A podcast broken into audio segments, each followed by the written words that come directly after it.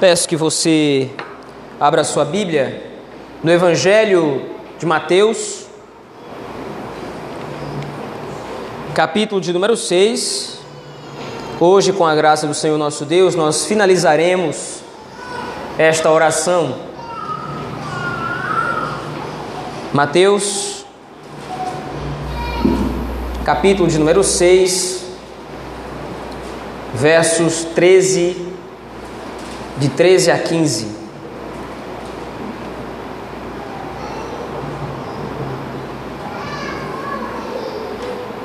Mateus capítulo 6, versos de 13 a 15. Assim nos diz a palavra do Senhor. E não nos deixes cair em tentação, mas livra-nos do mal pois teu é o reino, o poder e a glória para sempre. Amém. Porque se perdoardes aos homens as suas ofensas, também vosso Pai Celeste vos perdoará. Se, porém, não perdoardes aos homens as suas ofensas, tampouco vosso Pai Celeste vos perdoará as vossas ofensas. Amém. Vamos orar ao Senhor nosso Deus nesse momento. Deus gracioso e benigno, Pai bendito e santo, nós oramos ao Senhor. Tendo lido a tua palavra, Senhor, agora pedimos, clamamos que o Senhor tenha misericórdia de nós, aclare o nosso entendimento, para que possamos, ó Deus, compreender a tua palavra, absorver o ensinamento da tua escritura, discernir espiritualmente as coisas espirituais Ó Deus, pastoreia-nos por meio da tua palavra, nos guia no texto sagrado, a fim de que possamos fazer a tua vontade. É assim que nós oramos, no nome santo e poderoso de Jesus Cristo, teu Filho. Amém.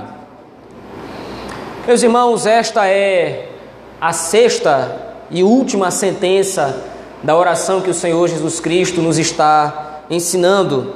Ensinou aos seus discípulos e nos ensina nesses momentos todos que passamos, nesses domingos pela manhã, nesses culto ao Senhor, nesse, nesse culto ao Senhor. O Senhor Jesus Cristo tem tratado nessa oração, como nós dizemos antes, todo um aspecto espiritual do nosso relacionamento com o Senhor. A partir do versículo 18, então, como nós veremos nos próximos domingos, o Senhor Jesus Cristo vai começar a tratar da esfera material do nosso relacionamento com o Senhor ainda. Nós vimos então que essa oração dominical, ela é na verdade um resumo de todo esse ensinamento que o Senhor Jesus Cristo está tratando aqui nesse capítulo 6.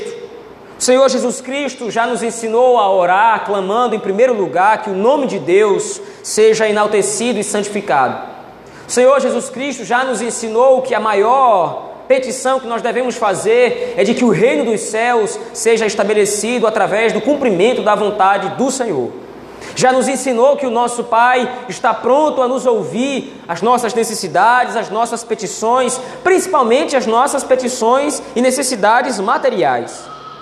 Porém, o Senhor também nos ensinou que o Senhor está disposto a ouvir que nós temos demandas espirituais para com Ele. Agora, porém, no versículo de número 13, até o final dessa oração, o Senhor Jesus Cristo vai trabalhar um aspecto primordial que ele começou inclusive lá no versículo de número 9. O Senhor Jesus Cristo enfatiza para nós, meus irmãos, que nós estamos inevitavelmente envolvidos numa guerra, que nós inevitavelmente estamos envolvidos numa batalha. E como nós afirmamos à luz do versículo de número 9, quando ele pede que a vontade do Pai seja cumprida, no versículo 9, versículo número 10, Agora ele repete essa ênfase, mas deseja nos direcionar para uma batalha interna dentro dos nossos corações. O Senhor Jesus Cristo, aqui claramente nesse verso, está simplesmente nos ensinando como nós devemos orar, porque o Senhor não tem nenhum tipo de tentação interna, visto que ele não tem pecado, ele é perfeito. Mas veja, tão necessário quanto o pão diário, Tão necessário quanto o perdão dos pecados é a necessidade que nós temos de estarmos vigilantes contra as tentações que brotam dentro do nosso próprio coração. Veja, O versículo 13 é enfático. A petição ela é muito simples e ela é muito direta. Não nos deixe cair em tentação. Quando o Senhor Jesus Cristo usa essas palavras aqui, principalmente quando está ligado à continuação do verso, mas livra-nos do mal, ele está lembrando os discípulos do próprio episódio da tentação que ele mesmo sofreu lá no capítulo de número 4. E naquele episódio, o Senhor Jesus Cristo, embora não tenha sofrido nenhuma tentação interna, porque, como já disse, ele era perfeito, não havia nenhum pecado, ele foi tentado externamente. Mas ele foi tentado por instrumentalidade de um personagem específico, o próprio Satanás. No grego original, é exatamente isso que essa sentença quer dizer. Mas livra-nos do mal não tem apenas a ver com o mal geral, a perversidade dos homens, o pecado dentro do nosso próprio coração. Mas no original, no idioma original, a oração estaria: Mas livra-nos do maligno. Isso é um título que é usado na Escritura para se referir ao próprio diabo. Assim como Cristo havia sido tentado pelo diabo quando o diabo estava se rebelando contra o reino de Deus. Embora nós saibamos que Cristo foi levado ao deserto por ordem do próprio Espírito, o Senhor Jesus Cristo nos instrui a que nós oremos ao Senhor que nos livre das tentações, nos livrando do próprio diabo, nos livrando do próprio maligno. Uma pergunta inevitável, ela aparece no texto. Nós estamos orando aqui ao Pai e nós estamos pedindo que Ele nos livre da tentação. É possível então que Deus nos conduza à tentação? É possível que o próprio Deus nos conduza a ser tentado pelo pecado? Quando nós vemos outras passagens das Escrituras, como por exemplo Tiago vai dizer isso na sua epístola à igreja, ele vai dizer que Deus nem é tentado, nem a ninguém tenta. Porém, nós não podemos esquecer, meus irmãos, que Deus nos testa, que Deus nos prova. E muitas vezes esses testes, essas provas, acontecem exatamente quando nós somos expostos à ganância e aos desejos do nosso próprio coração, não para que venhamos a ceder, mas para que venhamos a nos controlar, a glorificar o nome do nosso Senhor e assim possamos vencer as tentações. Existe uma diferença enorme entre o teste, entre as provações que muitas vezes nos são impostas por Deus e as tentações que nos são apresentadas por Satanás. A provação que Deus nos expõe não é uma provação, um teste para ver se nós vamos passar ou não. Mas é um meio através do qual o Senhor vai moldando o nosso caráter, vai moldando os nossos corações, a fim de que nós possamos ser humilhados por Ele, a fim de dependermos da Sua providência, a fim de que nós possamos correr para Cristo como fonte da nossa segurança, como nos diz então aqui essa, essa sentença da oração. Então, o teste a prova a que Deus nos expõe nunca é um teste que vai decidir se nós somos salvos ou não, porque não tem vista a nos reprovar. Por outro lado, Satanás, esse sim, quer fazer com que nós caiamos em tentação. As tentações provocadas por Satanás dentro de nós têm como sentido fazer com que nós desobedeçamos ao Senhor nosso Deus, transgridamos os seus mandamentos. Satanás não está interessado no nosso aperfeiçoamento espiritual. Satanás não está interessado em que nós possamos crescer, inclusive através dos nossos erros.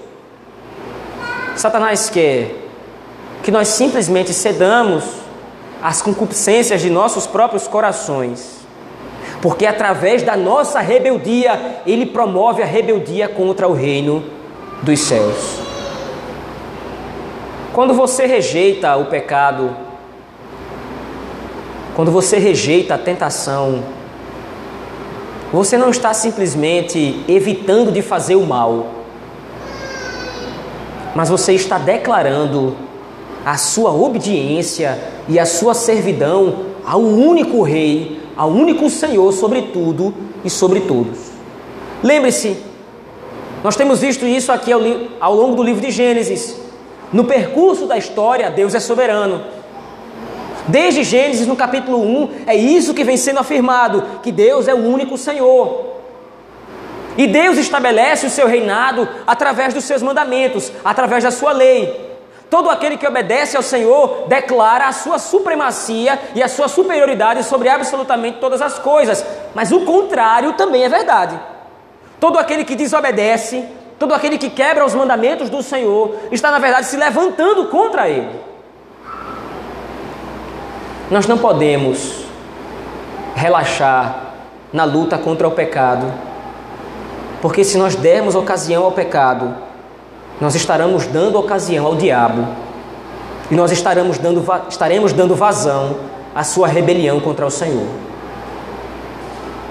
Mas veja, há uma outra implicação no texto aqui. Nós precisamos estar atentos, meus irmãos, porque a tentação ela não surge fora de nós mesmos.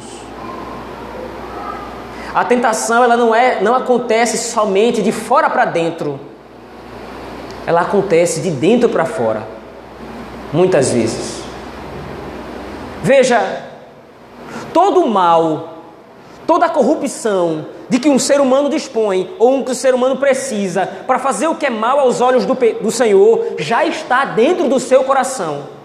Todas as ferramentas, todo o aparato necessário para que nós transgridamos as ordens do Senhor nosso Deus já está dentro de nós. Nós já temos uma natureza corrupta, nós já temos uma natureza perversa. Por isso é imprescindível que na luta contra o pecado, na luta contra o reino das trevas, nós desconfiemos das intenções do nosso próprio coração.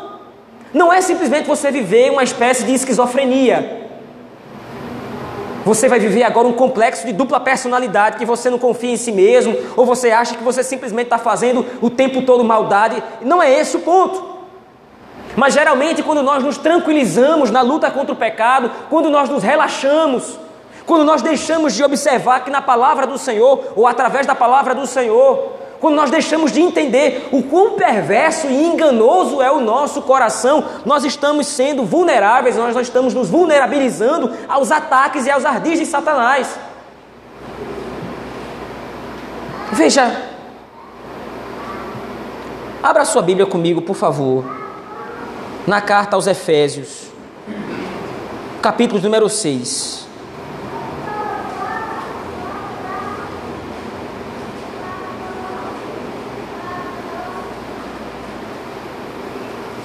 Efésios capítulo 6, a partir do versículo 10. Veja, o apóstolo Paulo aqui, ele passou quatro capítulos inteiros explicando para os Efésios a doutrina da salvação. Ao longo de todo o capítulo 1, ao longo de todo o capítulo 2, o apóstolo Paulo tratou da predestinação, da eleição na eternidade, por obra da Trindade, o Pai, o Filho e o Espírito estão unidos no ser de Deus, como nós sabemos bem, promovendo a salvação através dos seus eleitos, através de Cristo Jesus para os seus eleitos. No capítulo 3 e no capítulo 4, baseados na obra da salvação, o apóstolo Paulo conclama a igreja a unidade da fé, porque são batizados no mesmo espírito. Mas agora, no capítulo 6, a partir do capítulo 5, o apóstolo Paulo vai começar a fazer aplicações práticas para a vida cristã. Como é que os irmãos agora devem viver à luz de tudo aquilo que foi dito? E no capítulo 6, a partir do versículo 10, o apóstolo Paulo começa a usar uma linguagem muito peculiar. Ele usa uma linguagem militar. Veja o texto, por favor. A partir do versículo número 10. Quanto ao mais, sede fortalecidos no Senhor e na força do seu poder, revestivos de toda a armadura de Deus, para poderdes ficar firmes contra as ciladas do diabo. Porque a nossa luta não é contra a carne contra o sangue e a carne, e sim contra os principados e potestades, contra os dominadores deste mundo tenebroso, contra as forças espirituais do mal nas regiões celestiais. O apóstolo Paulo está conclamando a igreja à guerra. O que, é que esse texto tem a ver com a oração que o Senhor Jesus Cristo nos ensina? A oração é uma arma de guerra. Quando nós oramos ao Senhor, quando nós fechamos os nossos olhos e entregamos a, Deus as nossas petições, quando nós o adoramos em oração, nós estamos declarando a nossa dependência dele, mas não somente isso, nós estamos buscando refúgio dessa guerra e dessa luta. O apóstolo Paulo clama à igreja que se prepare para uma luta, se prepare para uma guerra, e o Senhor Jesus Cristo nos está instruindo dessa mesma forma e nesse mesmo sentido. Vocês precisam entender que através da oração vocês dispõem de uma arma para lutar contra o reino das trevas, mas principalmente o reino das trevas será vencido se vocês vencerem as tentações dentro de vocês, e para isso vocês não podem confiar em, seu, em suas próprias forças, vocês não podem confiar nos seus próprios corações. É preciso que nós dependamos do Pai Celeste. Por isso a oração que o Senhor Jesus Cristo nos ensina, é tão importante, ela é vital para a nossa vida espiritual, porque através dessa oração o Senhor Jesus Cristo está nos direcionando para os pontos principais da nossa vida. Muitas vezes, meus irmãos, nós oramos por futilidades. Nós oramos por superficialidades, mas nós nos esquecemos que a oração é um meio de graça precioso demais para nós gastarmos muitas vezes com coisas, com coisas triviais, com coisas vis. Preste atenção no que o Senhor Jesus Cristo mais uma vez enfatiza. Ele já falou sobre o reino dos céus no versículo 9 e versículo 10. Por que ele está repetindo isso? Porque ele sabe que os discípulos estão vivendo uma luta. Interessante o Senhor Jesus Cristo, em João capítulo 17, na sua oração sacerdotal, ele vai repetir exatamente essa mesma expressão, mas agora ele está orando em favor dos discípulos junto a Deus, e ele diz: Olha, eu não peço que o Senhor os tire do mundo. Eu não peço que o Senhor lhes dê paz completa, no sentido de que eles nunca sejam aborrecidos, que eles nunca passem por nenhum tipo de adversidade. Não peço que o Senhor os tire do mundo, eu peço que o Senhor os livre do mal.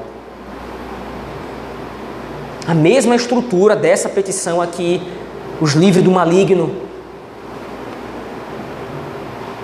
Quando nós dobramos os nossos joelhos, irmãos, ou quando nós oramos ao Senhor, nós precisamos ter em mente isso. Mas veja, a oração do Senhor Jesus Cristo, ela continua. Volte lá ao texto de Mateus capítulo 6.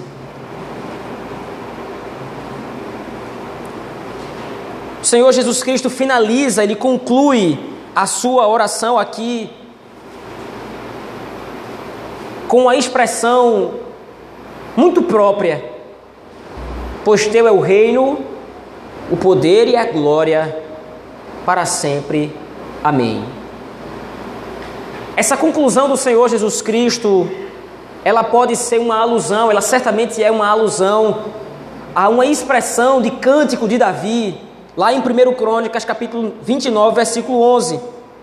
Naquele texto, Davi está agradecendo ao Senhor, Davi está orando a Deus, agradecendo a Ele pela coroação de seu filho Salomão como rei de Israel. E aí então Davi naquele texto ora: Teu Senhor é o poder, a grandeza, a honra, a vitória a majestade, porque teu é tudo quanto há nos céus e na terra. Teu Senhor é o reino, e tu te exaltaste por chefe sobre todos. Então, esse, essa é a expressão de Davi quando seu filho Salomão vai ser ungido rei de Israel. E nós sabemos que há uma promessa sobre Salomão, feita pelo próprio Deus quando entra em aliança com Davi. Lá em 2 Samuel, no capítulo 7, versículo 11 a 16, o Senhor Deus diz a, diz a Davi que haveria de vir um filho da descendência de Davi que se assentaria no trono e reinaria para sempre. Quando o Senhor Jesus Cristo repete essa expressão resumida na oração que ele nos ensina lá em Mateus capítulo 6, ele está fazendo nós nos lembrarmos que o reino é estabelecido através dele. Quando nós oramos ao Senhor pedindo que, ou clamando, ou constatando que Teu é o reino, o poder e a glória para sempre, amém? Nós estamos declarando que o reino dos céus é chegado por ocasião da coroação de Cristo, como filho de Davi, como rei ungido prometido e enviado ao mundo para governar tudo e a todos, como prometeu o Senhor. Veja, não é uma oração solta na Escritura, mas há princípios do Antigo Testamento cravados nessa oração que expandem a nossa compreensão quando nós oramos essa oração ou quando nós oramos simplesmente ao Senhor, não importando se nós repetimos exatamente essas palavras. A oração não é somente um instrumento através do qual você expõe as suas necessidades. A oração não é simplesmente um instrumento que você pede a Deus que seja glorificado. A oração não é simplesmente um instrumento onde você pede a Deus proteção e fuga do maligno, ou para que o Senhor refreie o mal dentro de você. A oração é um instrumento através do qual você está declarando que somente Cristo Jesus é o Senhor. E mais uma vez, não importando se você repete exatamente essas palavras na sua oração, se você recita a oração dominical literalmente, quando você ora ao Senhor, é isso que você está declarando. Porém, há uma cláusula explicativa a partir do versículo 14, que o Senhor Jesus Cristo anexa à oração como um todo. Eu só posso orar a Deus de maneira perfeita ou de maneira agradável em Cristo, é claro. Eu só posso depositar diante do Senhor, apresentar ao Senhor as minhas necessidades, tendo confiança de que Ele está me ouvindo eu só posso pedir ao Senhor que me socorra nas minhas lutas diárias, nas minhas tentações, nas minhas adversidades. Eu só posso confiar a Deus que a minha oração está sendo ouvida se eu entendo esse aspecto aqui que conclui a oração. Veja aí o texto, por favor, versículo 14 e 15. Porque se perdoardes aos homens as suas ofensas, também vosso Pai Celeste vos perdoará. Se, porém, não perdoardes aos homens as suas ofensas, tão pouco vosso Pai Celeste, tão pouco vosso Pai vos perdoará as vossas ofensas. Veja, de toda a oração que o Senhor Jesus Cristo fez, de todo o ensinamento, de toda a didática de Cristo, nesse texto, ele para para focar exatamente nesse ponto que já foi trabalhado aqui. Por exemplo, no versículo de número 12, o Senhor Jesus Cristo já nos ensinou que nós devemos orar ao Senhor que perdoe as nossas dívidas, como nós temos perdoado os nossos devedores. É por que esse ponto é tão importante, fazendo com que o Senhor Jesus Cristo repita essa mesma sentença no final da oração? Porque aqui está resumida a obra da redenção. O Senhor nosso Deus nos perdoou gratuitamente. O Senhor, o Senhor nosso Deus espiou o nosso pecado de maneira franca, sem que nós tivéssemos de dar nada em troca. Dessa mesma forma, então, eu sou um canal de graça, um agente do reino dos céus transmitindo perdão aos outros mediante as ofensas que praticam contra mim. Se eu retenho o perdão, se eu não consigo perdoar o meu próximo, se eu não consigo perdoar o meu irmão ou quem quer que tenha me ofendido, eu não entendi a obra da salvação. E se eu não entendi a obra da salvação, não posso entender o que o Senhor Jesus Cristo está nos ensinando aqui através dessa oração. E por sua vez, se eu não entendo o que o Senhor Jesus Cristo está ensinando por ocasião dessa oração, eu não estou orando ao Pai Celeste. Eu não, não estou sendo ouvido pelo Pai Celeste.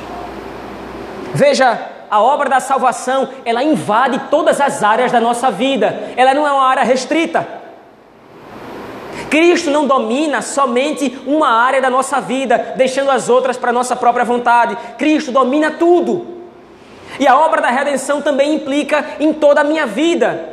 Tem impacto em toda a minha vida, tem consequência em toda a minha vida. Como é que eu posso então, tendo sido perdoado francamente e gratuitamente por Deus, reter o perdão para outro e ainda assim achar que posso ser ouvido nas minhas orações diante de Deus?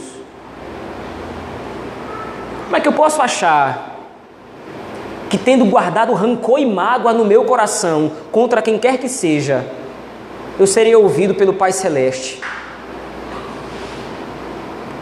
É o mínimo de vergonha na cara que é esperado dos filhos de Deus. Você foi perdoado de graça. Você não pagou absolutamente nada pelo perdão dos pecados. Você não pagou absolutamente nada para obter vida eterna. Todo o preço que deveria ser pago já foi pago no sacrifício de Cristo. É seu dever viver dessa forma, não somente agora, na prática da oração, mas que a oração reflita uma vida genuinamente transformada pela ação do Espírito, que nos faz entender isso.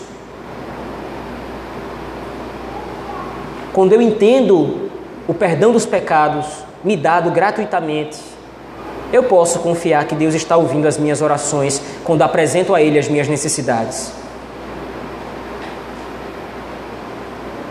Quando eu entendo o sacrifício de Cristo e o que foi realizado por mim na cruz do Calvário, eu posso apresentar ao Senhor as minhas, as minhas petições, que me livre do mal, que me livre do maligno. Eu posso orar ao Senhor que me assista nas minhas fraquezas, nas minhas tentações, principalmente quando eu caio nas minhas tentações, mas que Ele me livre de cair. Eu posso orar em favor disso, ou eu posso apresentar ao Senhor essa causa, se eu entendi e compreendi aquilo que foi feito por Cristo em meu favor. E mais uma vez, meus irmãos, isso se aplica a todos os aspectos da nossa vida de oração. Talvez parece e às vezes a gente tem essa dimensão que o que nós estamos pedindo a Deus em oração não tem nada a ver com o fato de sermos salvos. Eu peço a Deus que me dê um bom emprego, eu peço a Deus que me dê saúde, eu peço a Deus que me dê isso, que me dê aquilo outro, mas essas coisas não estão envolvendo diretamente a obra da salvação. O Senhor Jesus Cristo nos mostra exatamente o contrário. O fato de você orar a Deus já implica na obra de salvação. Porque você só ora a um Pai. E você só tem esse Pai por causa de Cristo. Você ora esperando que Deus o atenda, e Deus só vai atender por causa de Cristo. Você ora esperando que Deus lhe favoreça, e Deus só vai lhe favorecer por causa de Cristo, por causa da obra que ele realizou. Mais uma vez, a oração, meus irmãos, é mais do que uma conversa com Deus. Você não está conversando com um padre. Por causa do perdão dos pecados que você obteve em Cristo, você é conduzido por Cristo à presença do próprio Deus em oração, para que você expresse diante dele todas as suas angústias, as suas petições, as suas necessidades, as suas alegrias, as suas bem-aventuranças. O que significa então orar? Como nós poderíamos resumir oração diante de tudo aquilo que temos visto? Orar é mais do que falar.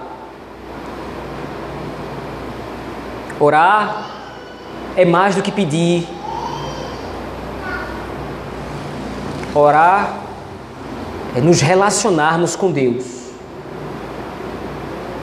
A oração é um meio através do qual nós comungamos com o Senhor nosso Deus.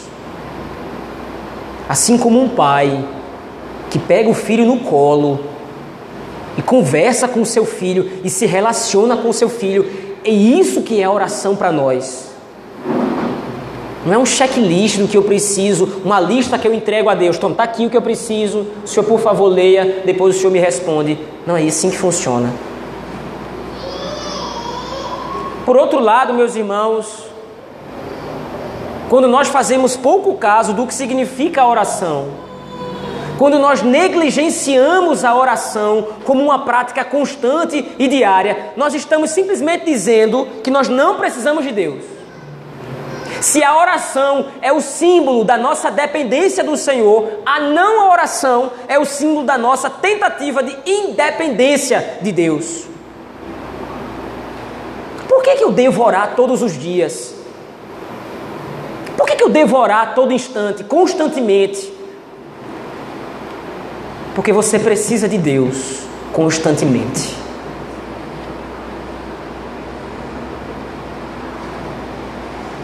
A oração do Senhor Jesus, meus irmãos, especialmente nos versículos de 13 a 14, nos leva a algumas aplicações. Mas antes de nós entrarmos nas aplicações mais específicas com relação a essa sentença, a essas petições do Senhor Jesus Cristo aqui, gostaria de fazer algumas aplicações mais generalizadas, tendo em vista a própria prática da oração. A oração também é um costume. A oração é uma prática. E para que ela seja feita a contento do que nos manda a Escritura Sagrada, é necessário que a oração se transforme em um hábito. A oração precisa ser mais do que uma ação, a oração precisa ser mais do que simplesmente uma atividade que você faz, a oração precisa ser um hábito diário e constante. Você precisa estar constantemente em oração diante do Senhor. É mais do que você simplesmente separar um dia no relógio, não, agora eu vou orar. Porém, se você não pratica isso, vai ser impossível se habituar a orar ao Senhor. Lembre-se do Evangelho. Quantas vezes o Evangelho registra o Senhor Jesus Cristo subindo a um monte para orar? Quantas vezes o Evangelho registra o Senhor Jesus Cristo saindo na calada da noite para orar, se retirando da multidão, se retirando dos seus próprios discípulos para ter um momento de comunhão e de oração com o Senhor? era um hábito, era uma constante. Ele sabia que, como homem, dependia do Pai e buscava então expressar essa dependência através da oração. Se você não faz isso, se você não busca criar um hábito de oração, você vai falhar miseravelmente em expor a sua dependência de Deus. Começando com os chefes de família e com os pais aqui presentes. O responsável por criar o hábito da oração na sua casa é você. Se você não convoca, se você não conclama sua família a orar, eles não vão orar, a começar da sua esposa e dos seus filhos. Por isso, o culto doméstico é um imperativo da Escritura, porque através do culto doméstico, o Senhor Deus vai moldando os nossos corações, e o instrumento de Deus para moldar o coração da sua esposa e dos seus filhos é você. E muitas vezes a gente se pergunta por que, que os nossos filhos estão tão rebeldes. Muitas vezes a gente se pergunta por que, que as nossas esposas não nos compreendem bem. Falta oração. Falta oração em família. Mais especificamente, meus irmãos, estou falando com os homens aqui. A sua família e a prática da oração na sua casa vai interferir diretamente na saúde desta igreja. Eu não estou falando das igrejas lá fora. Estou falando desta aqui. Se a sua casa não tem o costume de orar ao Senhor, nós aqui todos vamos fracassar miseravelmente em ser igreja do Senhor. Por isso, crie o hábito de orar juntamente com sua família. Se você tem dúvidas, como praticar o culto doméstico, como fazer passo a passo, não tem problema, nos procure, procure os presbíteros, nós vamos instruir você. Mas se você não quer ver o seu lar sendo atacado por Satanás, constantemente, ore. Por outro lado, voltando nas esposas, aos filhos de modo geral, apesar de os maridos serem responsáveis a conclamar sua casa, a oração, nós devemos estar dispostos a fazê-lo. Não adianta haver um que chame e o outro que resista. Você precisa entender que, como uma mulher sábia, você edifica o seu lar através da sabedoria. E a sabedoria não vem por osmose. A sabedoria é algo praticado a partir da oração em Deus e da dependência nele. Filhos, as crianças inclusive, Sigam seus pais em oração. Se você não ouvir seu pai e sua mãe agora chamando você para orar, você não vai ouvir a voz de Deus que convida você a se relacionar com Ele. Sua obediência, a honra devida a seus pais, vai ser exercitada se você honrar o Senhor e se você também depender do Senhor na oração. Tratando agora especificamente daquilo que o Senhor Jesus Cristo fala para nós, meus irmãos, nesses versos de 13 a 14, 13 a 15, dessa oração que o Senhor Jesus Cristo nos, nos ensina. O que o texto nos mostra é que nós devemos orar para que o Senhor refreie o mal dentro de nós. Nós devemos orar ao Senhor pedindo para que Ele segure os nossos corações, livrando-nos do mal, livrando-nos da tentação lutando arduamente contra o mundo, contra o pecado, contra o diabo. A vida cristã, como disse anteriormente, meus irmãos, é uma batalha sangrenta. Como nós vimos, por exemplo, à luz do texto de Efésios, capítulo 6, a luta contra o mal muitas vezes é encarada na Escritura como uma guerra, como uma luta mesmo. Nós devemos todos os dias então orar ao Pai para que Ele nos livre do poder corruptor do mundo, do poder corruptor do diabo. Todos os dias Satanás tenta achar uma brecha na sua armadura, tenta achar uma brecha na sua vida para que ele possa se infiltrar e possa então levar você a pecar contra o Senhor. Se através da oração você e eu nós não, não nos mantivermos vigilantes, não é uma probabilidade, é uma certeza, nós vamos cair.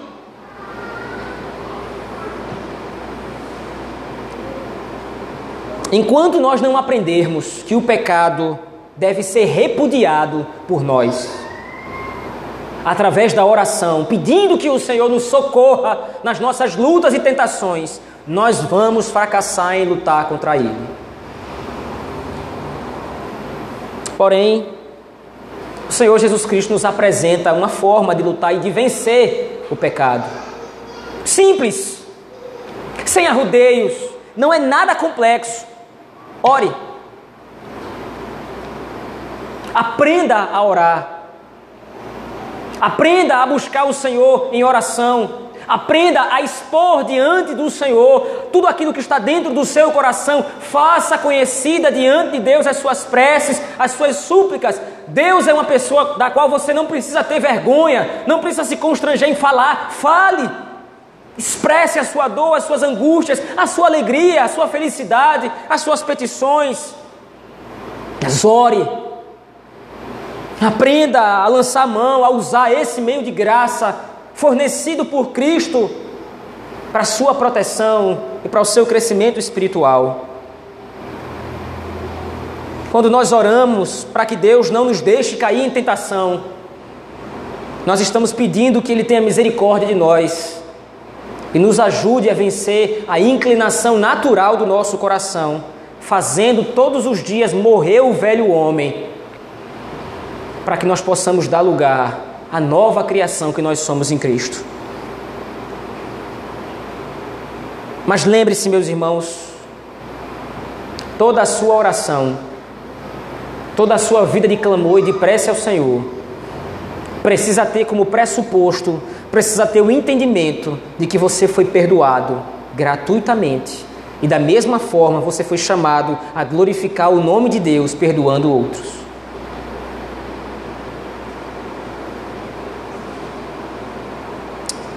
Concluo aqui, meus irmãos, dizendo que nessa sessão do Sermão do Monte, nessa oração que o Senhor Jesus Cristo nos ensina, nós vimos o quanto nós somos convidados a observar maravilhados a grandeza de Deus, que apesar de ser nosso Pai, apesar de estar acima e além de nós, Ele é alguém que está próximo, pronto a ouvir as nossas súplicas, pronto a ouvir as nossas orações. Que nós possamos dizer sinceramente, de todo o nosso coração, Amém a tudo aquilo que o Senhor Jesus Cristo nos ensina, não da boca para fora, mas que nós possamos realmente viver submissos a esses princípios de oração que devem nortear toda a nossa vida. Vamos orar ao Senhor. Pai nosso, que estás nos céus, santificado seja o teu nome. Venha o teu reino, faça-se a tua vontade, assim na terra como no céu. O pão nosso de cada dia dá-nos hoje e perdoa-nos as nossas dívidas, assim como nós temos perdoado aos nossos devedores. E não nos deixe cair em tentação, mas livra-nos do mal, pois teu é o reino, o poder e a glória para sempre. Ó Deus, Pai Todo-Poderoso, obrigado, Senhor, por nos ter instruído na tua palavra sobre o que significa a oração, sobre como devemos orar. Ajuda-nos, ó Deus, a criar o hábito de orar, não como uma mera atividade diária que tem que ser feita e cumprida, mas nos ajuda, ó Deus, através desse hábito, criar em nós um espírito de oração e de súplica constante, que confia e depende do Senhor e expressa isso por meio da oração. Nós não queremos, Senhor, confiar nas forças dos nossos próprios braços. Nós não queremos confiar no nosso próprio coração, porque sabemos que é enganoso e perverso. Nós queremos depender unicamente do Deus triuno que nos ensina a orar, recorrendo a um Pai celeste, que nos ouve as orações e as súplicas, através da obra intercessória de Cristo, pelo poder do Espírito, no nome de quem oramos, a Deus o Pai. Amém.